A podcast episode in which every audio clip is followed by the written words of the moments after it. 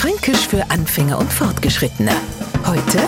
Da zecht's. Zecht sie was, noch hast es einfach ircherts was dauert es so lang, dass man fast die Lust drauf verlieren kennt. Aber zecht's ircherts wo, noch hast es wiederum, möglicherweise sind die Fenster undicht oder mach einmal die Tür zu, es zieht.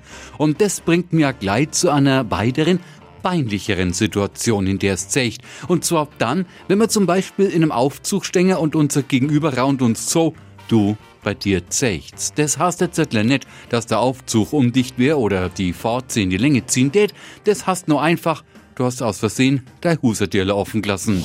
Fränkisch für Anfänger und Fortgeschrittene. Täglich auf Radio F. Und alle Folgen als Podcast auf podu.de.